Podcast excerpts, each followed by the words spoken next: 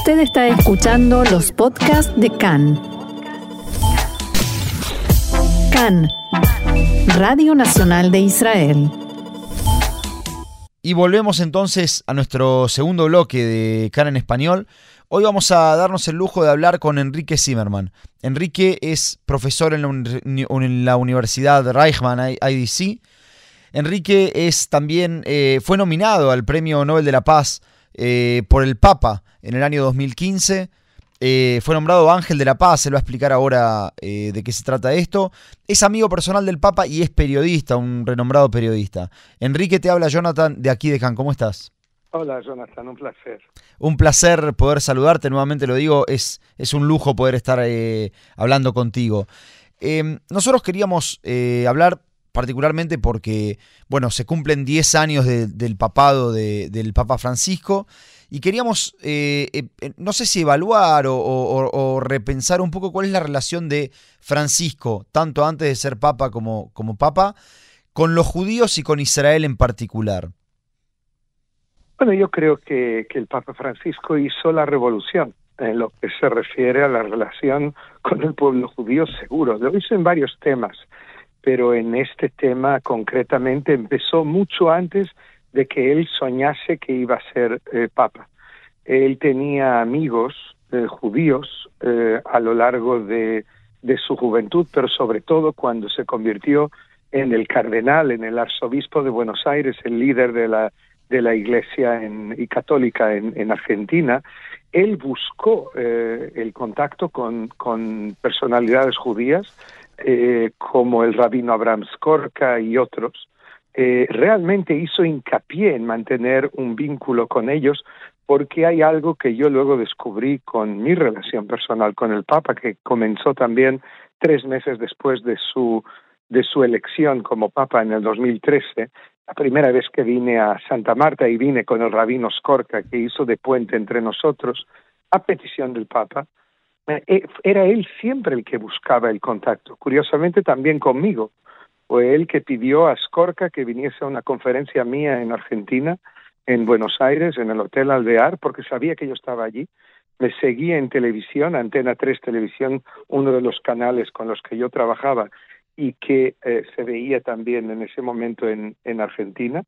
Y él eh, me invitó porque quería dar un mensaje al pueblo judío y al pueblo de Israel. Sea, algo realmente por su propia iniciativa. Y cuando llegamos, él nos dijo, eh, desde el primer momento sentó las bases de toda su relación con el pueblo judío. Los judíos son nuestros hermanos mayores, tenemos que recordarlo y por eso el antisemitismo es un pecado. Y a partir de ese momento todo estaba claro. O sea, él siguió manteniendo contacto con judíos, con israelíes, y yo tengo el privilegio de ser uno de esos que le vi seis, siete, ocho veces al año, y estuve con él en enero. Eh, me invitó a Santa Marta a una hora y media de conversación a solas con solamente me dijo trae quien quieras y traje a, a tres personas conmigo porque nos encargó una gran misión eh, a nivel mundial, no solamente a nivel eh, de, Oriente Medio, pero no hay duda que es un hombre que está muy, muy vinculado con la paz en Oriente Medio entre israelíes y, palestinos, entre israelíes y árabes. Eh, cuando yo estaba, estoy, visito lugares difíciles como es Irak, donde estuve cubriendo la guerra contra el Estado Islámico de cuatro veces, él me llamaba por teléfono para saber cómo estaba la situación allí, qué veía yo con mis propios ojos, eh, gracias a él, hasta que me empujó, me, hice una película sobre los cristianos en, en Oriente Medio y todas las persecuciones contra ellos, eh, pero sin duda eh, la relación con el pueblo judío y con el Estado de Israel es uno de los elementos importantes en nuestros diez años de papado. Y debo decir que también habla con cierta frecuencia con el presidente eh, Itzhak Herzog, con quien también mantiene una relación, no diría de amistad, pero sí de, yo diría una relación eh, de, objetivos y de valores comunes en la búsqueda por la paz, aunque en el pasado el gran amigo israelí de él fue Shimon Pérez, eh, al que yo eh, llevé al Vaticano y desde ese momento ellos hasta el fallecimiento de Shimon Pérez fueron grandes amigos. Vos comentabas que, que el Papa había dicho, te había dicho a vos personalmente que el odio a los judíos, digamos, el antisemitismo era un pecado. Y es interesante porque nosotros sabemos que su primer exhorto apostólico, si no me equivoco, eh, se llama Evangelii Gaudium, eh, me puedes corregir, justamente trataba estos temas y decía exactamente eso, decía que el, el, antisemitismo debería ser considerado un pecado porque los judíos eran nuestros hermanos y porque las rutas de Jesús, eh, perdón, las, rutas, las raíces de Jesús estaban en, en, el judaísmo. Eh, eh, eh, esto, esto es algo, digamos, inédito para un papa que su primer exhorto evangélico sea sobre respecto de la relación con los judíos. No sé si es inédito, pero yo creo que hubo otros papas, aunque pocos, que, tuvieron más o menos las mismas prioridades. Yo sé, yo recuerdo a Juan Pablo II, que él admira profundamente y desde luego hace ya muchos años Juan 23, con todo el cambio en relación al, judaísmo. Sin embargo, Francisco eh, fue un hombre, es un hombre de hechos, es un hombre de, de realmente desde el primer momento, cuando él me invitó al, a Santa Marta y eh, a una conversación privada. Y la diferencia es que una cosa es, en el Vaticano con todo el protocolo en el que él está controlado, como él dice, por la curia, y otra cosa es las reuniones en Santa Marta, que son que son las privadas donde ocurre las cosas de verdad. Y él cuando nos invitó a Santa Marta, lo primero que dijo es, me preguntó, Enrique, ¿qué puedo hacer yo por Israel y por Oriente Medio? Y yo le dije, venga, este sea su primer visita. Y él me dijo, ¿y, me ayudas? Yo le dije, no le hace falta, tiene usted aquí toda la, curia que, que a sus pies que pueden ayudarle. Y él me dijo, no, no, no, no, no, no me entiendes. Si depende de otros, eso no va a ocurrir en mucho tiempo. ¿Me ayudas? Le dije, claro, lo que le haga falta. Y así fue. Y así empezó el vínculo. Él quiso que su primer viaje fuese aquí. Él hizo una serie de gestos él metió, por ejemplo, primera vez en la historia en dos mil años, comida kasher en, eh, en el Vaticano, en, en, Santa Marta. La primera vez que él recibió un rabino argentino, no el rabino Skorka, otro rabino, eh, le, sirvieron mariscos y, y, él se le cayó la cara de vergüenza. Y a partir de ese momento, cuando invitó para Sukkot una semana a Abraham Skorka a dormir en Santa Marta, trajo comida kasher y le hacía hacer el kiddush, eh, la bendición del, vino y a la motzi, la bendición del pan, en hebreo, delante de los cardenales que comían con ellos y que lo tradujese. O sea, hay en él un interés y una, yo diría, un vínculo con el judaísmo.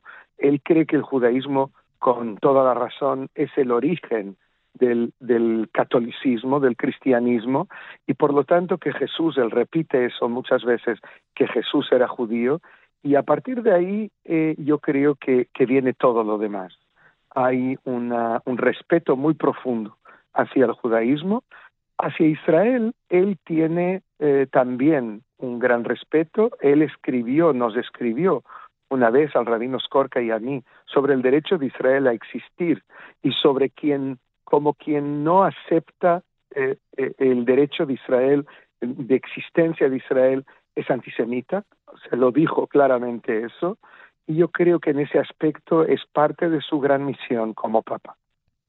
¿Vos crees que ahora, ahora quiero ir a la, a la visita del Papa a Israel, a, su relación con Israel, pero antes, eh, para hablar un poquito de lo que fue el Papa Francisco cuando era todavía el, el Jorge Bergoglio, el cardenal Bergoglio, eh, ¿Vos crees que su relación con los judíos está influenciada por eh, la, comunidad judía de Buenos Aires, la forma de vivir de la comunidad judía de Buenos Aires, eh, que está capaz integrada, que es una comunidad orgullosa, que, participa de la sociedad? ¿De dónde crees que viene esta, este, este, esta relación tan buena que tiene el Papa hoy con, con los judíos? Por empezar, yo creo que viene de su nona, de su abuela, Rosa, que es el personaje más influyente de su vida eh, sobre él, eh, en todo. Lo sigue siendo ahora, que es un hombre de 86 años. Eh, yo creo que ella tenía una actitud positiva, eh, abierta, conciliadora hacia los judíos, pero es verdad, seguramente también el carácter abierto de la comunidad judía de Buenos Aires tuvo aquí un papel importante. Yo sé, por ejemplo, que cuando él decidió crear eh, Escolas Ocurrentes, que es una fundación eh, que, que, viene a hablar de diálogo a nivel de la educación, eh, que hoy en día vincula casi medio millón de escuelas y de universidades en todo el mundo, que fue creada por él mucho antes de que él soñase que iba a ser papa. La primera escuela que él metió en, ese, en esa organización, que él impulsó, fue ORT, ORT Buenos Aires, o ah, sea, una, una escuela judía. Eh, yo creo que es algo que ese sentimiento hacia los judíos le acompaña desde, desde siempre, eh, pero mucho más desde que decidió entrar en el seminario y luego eh, estudiar y convertirse y convertirse en sacerdote jesuita. Yo creo que desde el primer momento es un hombre extraordinariamente culto.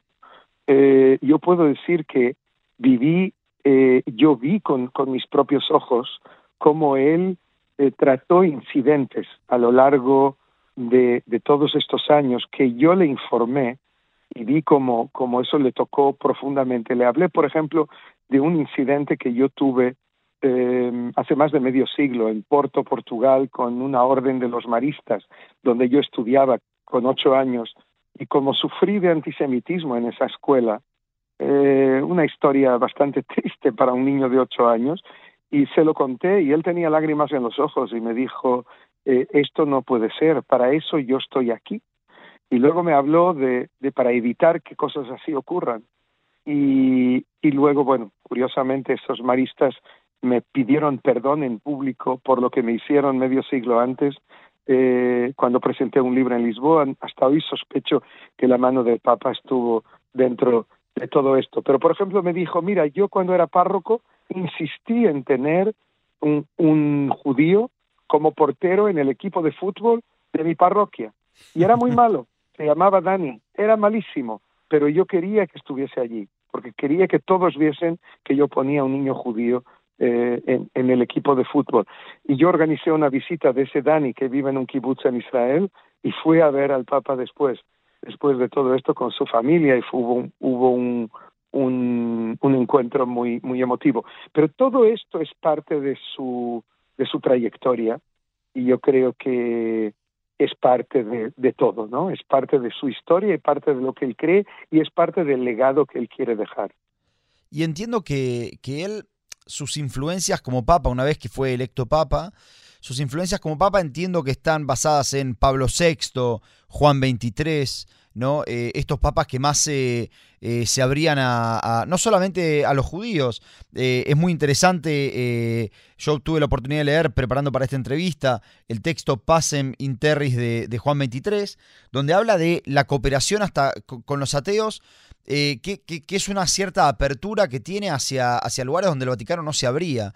Y pareciera ser, y te quiero preguntar a vos, que el Vaticano de Francisco también se abre hacia ciertos horizontes que trataba de no abrirse. Hace poco veíamos entrevistas donde él hablaba de, por ejemplo, de la aceptación eh, a los homosexuales, que, es algo que el Vaticano trataba de, de, cerrar un poquito más antes, ¿no? O sea, ¿cómo ves esta, esta apertura de Francisco hacia el afuera?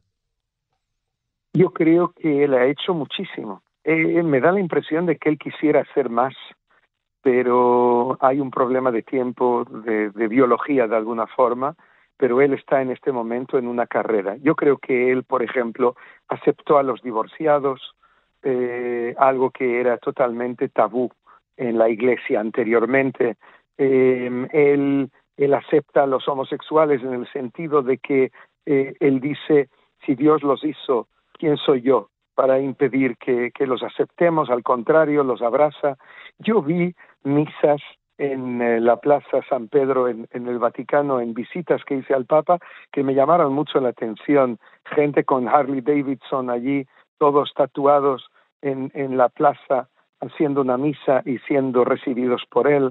Realmente es un hombre que tiene una visión muchísimo más abierta de la que otros eh, tenían y los judíos son parte de este cambio, sin duda alguna, pero no solo. Hay una serie de, de públicos eh, que antes eran tabú, en, en la Iglesia Católica, que es una, una institución eh, que vive muchísimo en el ayer, que es, eh, aún hay, él mismo me dijo, yo recuerdo un amigo mío en la Pascua el año pasado, eh, por una cuestión de, de, de, del fallecimiento de alguien muy próximo a él, católico, un amigo judío de Madrid, estuvo en la iglesia, una de las más grandes de Madrid, escuchó al, al, sacerdote en su discurso, en su sermón, hablando de cómo los judíos mataron a Cristo. Y me, lo, me llamó en shock, diciendo, estamos en el 2022 era entonces, y se lo dije al Papa y vi la cara de furia que él tuvo en ese momento, dijo, cosas así no tienen que ocurrir, no sé lo que hizo en, ese sentido, pero le dije el nombre de la iglesia.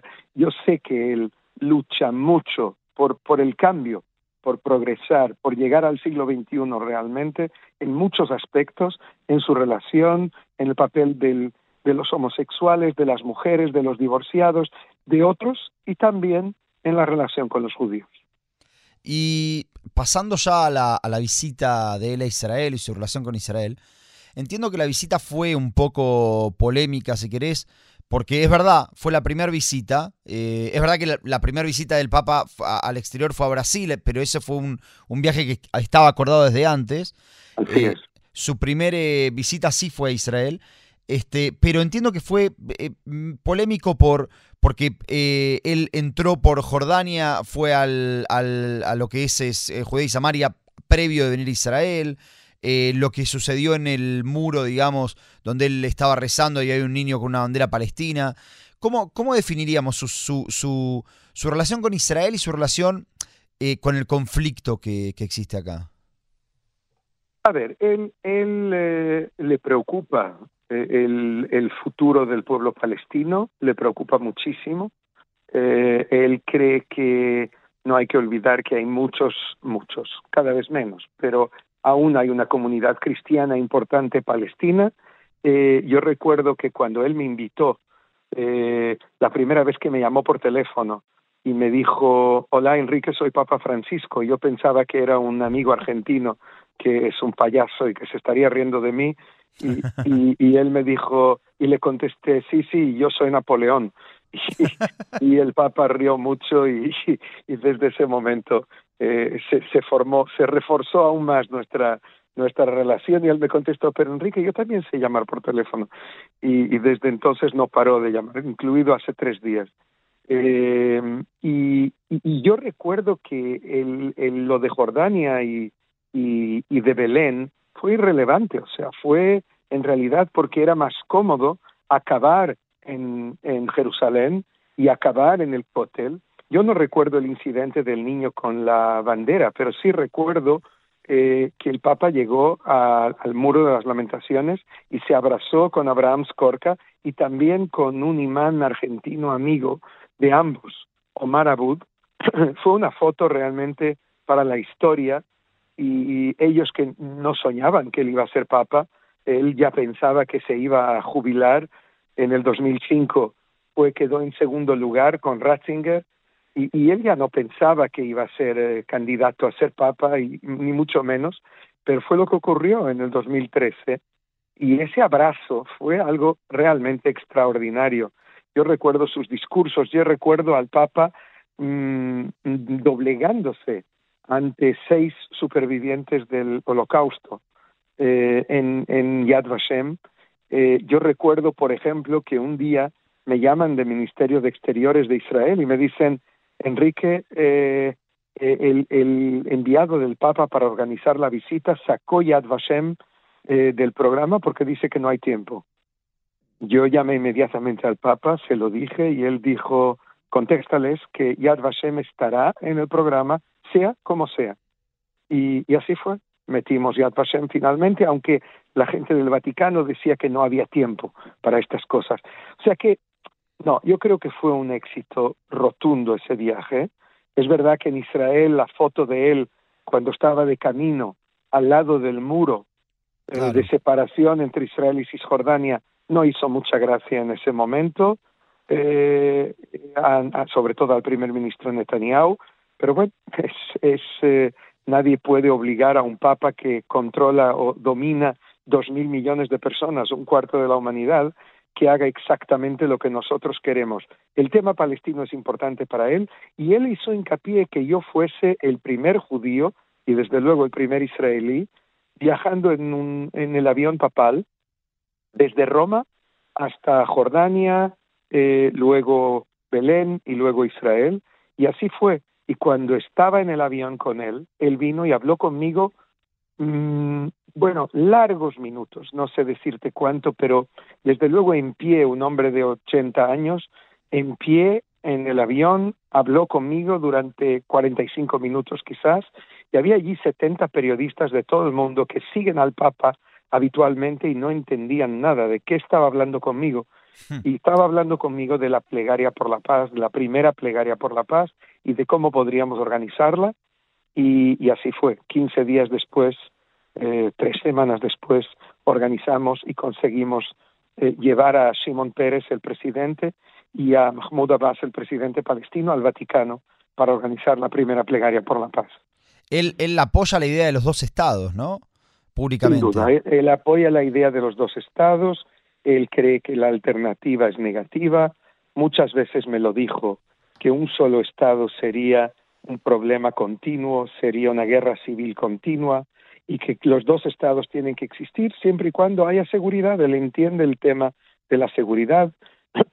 Yo puedo decir que, por ejemplo, cuando en la última guerra Tel Aviv fue atacada por Gaza por misiles, con misiles, y yo estaba solo en casa y entré en el refugio que tengo en mi casa en Tel Aviv, eh, suena mi teléfono y era, y era de Italia. Yo quería llamar a mis hijos para saber cómo están y, y me dice Enrique, soy Papa Francisco, acabo de ver las noticias de que estáis siendo atacados y se escucha boom, boom, boom. Fue un, fue un largo ataque que duró seis minutos, recuerdo por reloj, y, se escuchaban las explosiones muy, muy fuerte y muy cerca, y el Papa se estremeció y me dijo, ¿puedo acompañarte hasta el final del ataque al teléfono?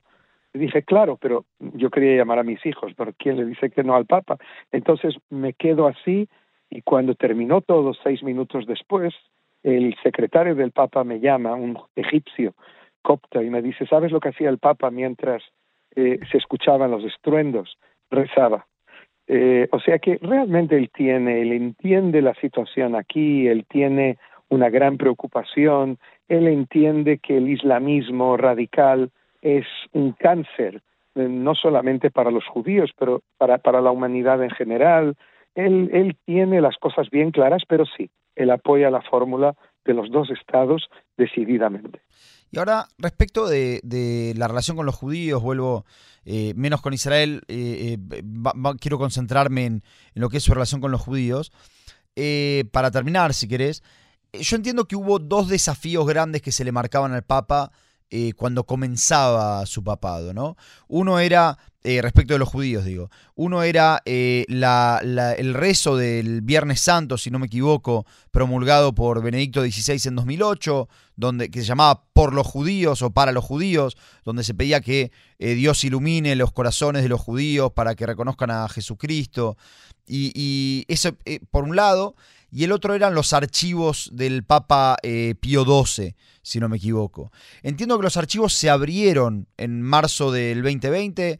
Eh, te, quería preguntar, bueno, ¿qué, es lo que salió de eso? Si, la apertura de esos archivos fue algo que, que realmente logró acercar al Vaticano a, los judíos, producto de la, de la, de la historia que, que nosotros conocemos con, con Pío XII. Y respecto de lo eh, del, del, rezo por los judíos del Papa Benedicto XVI, eh, entiendo que eso no se cambió, si eso es algo que, que vos crees que el Vaticano quiere hacer o, o, no es algo en lo que se quiere meter, pero molesta a los judíos o no molesta a los judíos, ¿cómo lo ves vos?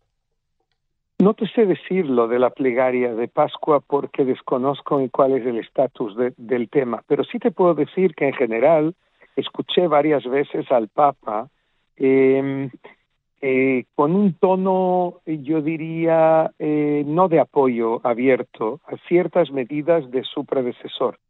Eh, no en todo, tenía mucho respeto, ellos vivieron prácticamente nueve años en el mismo lugar. Em, pero yo creo que el Papa sí que tiene ciertas, tenía ciertas críticas de, en la base teológica de lo que suponía el Papa anterior, eh, Benedicto XVI, eh, Ratzinger. Yo estaba allí, eh, me reuní con él justo cuando, cuando falleció Benedicto y él me dijo, si quieres ir a ver, el cuerpo está allí enfrente y yo te consigo hacer pasar sin cola sin tener que esperar. Y me metió allí y bueno, fue un espectáculo bastante especial. Pero en lo que concierne a los archivos es algo que le preocupó desde siempre. Eh, y él hizo todo por cambiar eh, la, todas las regulaciones, todas las leyes eh, en el Vaticano y creo que también en Italia para permitir la apertura de los archivos. Y, y cuando él me dio una entrevista muy larga, de una hora y media, eh, eh, un poco como premio por la organización de la Plegaria de la Paz, hablamos del tema y él me dijo, lo que salga del papel de Pío XII durante la Segunda Guerra Mundial, la Iglesia lo tiene que asumir y si tiene culpa, tendrá culpa y tendrá que asumirla. Y si no tiene culpa y vamos a limpiar su nombre, pues también. Y realmente cumplió su palabra y, y un año después, dos años después, no me acuerdo bien cuándo fue, abrió los archivos y te puedo decir que hay investigadores judíos e israelíes que están allí, que están trabajando, que tienen acceso a todos los documentos y que me imagino que en algún momento todo esto saldrá a la luz y es trabajo directo de, de Bergoglio, del Papa Francisco. Excelente. Para terminar, eh, nada más, contaros un poco esto, bueno, en la presentación yo comentaba, vos habías sido nombrado Ángel de la Paz, eh, fuiste nominado para el Premio Nobel eh, de la Paz en 2015 por el Papa. Contaros un poquito en qué contexto eso sucedió, qué significa ser eh, Ángel de la Paz.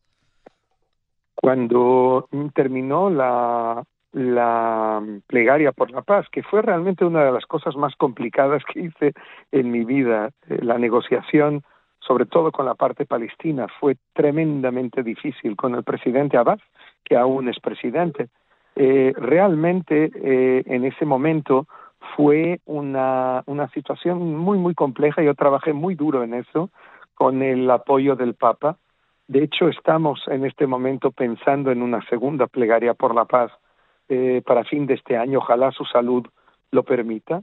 Eh, en cualquier caso, eh, cuando lo hicimos, él no sabía cómo agradecerme.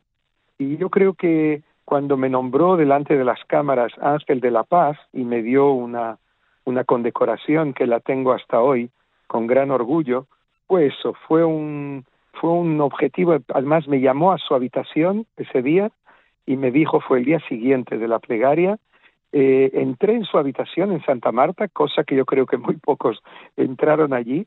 Parecía una habitación de hotel de, lo, de, de los años 70, muy, muy modesta, dentro de un palacio, pero muy modesta. Y tenía todos sus papeles allí. Dijo, nadie toca mis papeles porque es, es mi reino. Aquí solo yo sé dónde están las cosas. Y me dijo, eh, cuando llegamos abajo, frente a las cámaras, te nombraré Ángel de la Paz. Y yo pensé que estaba, él tiene mucho sentido del humor, que se estaba riendo de mí o, o, o, estaba haciendo un chiste. Y le dije, pero Papa Francisco, yo no tengo alas. Y él me dijo, sí, sí, ya crecerán, ya verás. Y, y cuando llegamos abajo, delante de las cámaras, él saca el, la, la condecoración esa y dice, usted fue ayer aquí, el Ángel de la Paz, y le agradezco para siempre, infinitamente, etcétera, etcétera. Estas imágenes están en YouTube y, así fue, y fue realmente algo, bueno, el, el, el, carácter práctico de esto, el único que se, que se me ocurre, es que a partir de ese momento me pidió ayuda en una serie de cosas a lo largo de los años y, y estuvimos en contacto muy, muy cercano hasta, hasta hace tres días cuando me llamó y le preguntó, le pregunté Papa Francisco cómo se siente y me dijo, muy poca gente me pregunta eso, me dijo, y, me dijo, pero estoy vivo. Y yo dije, sea así por muchos años. Y bueno, y hablamos de lo que teníamos que hablar, de, de la plegaria de la paz que queremos organizar, y, y así fue. Y, y bueno, esperemos que, que se recupere rápido, porque yo creo que la humanidad necesita un líder de esta dimensión. Creo que hoy en día Francisco es probablemente el líder número uno en el mundo. Van, van nuestros deseos también de, de la pronta recuperación para, para el Papa. Enrique, te agradezco, la verdad es que la, conversación fue excelente, espero que otro día podamos continuarla aquí en el estudio este, con una charla sin auriculares distendida, porque la verdad es que es muy interesante hablar contigo. Muchas gracias, Jonathan, todo lo mejor. Muchas gracias a vos. Adiós, adiós.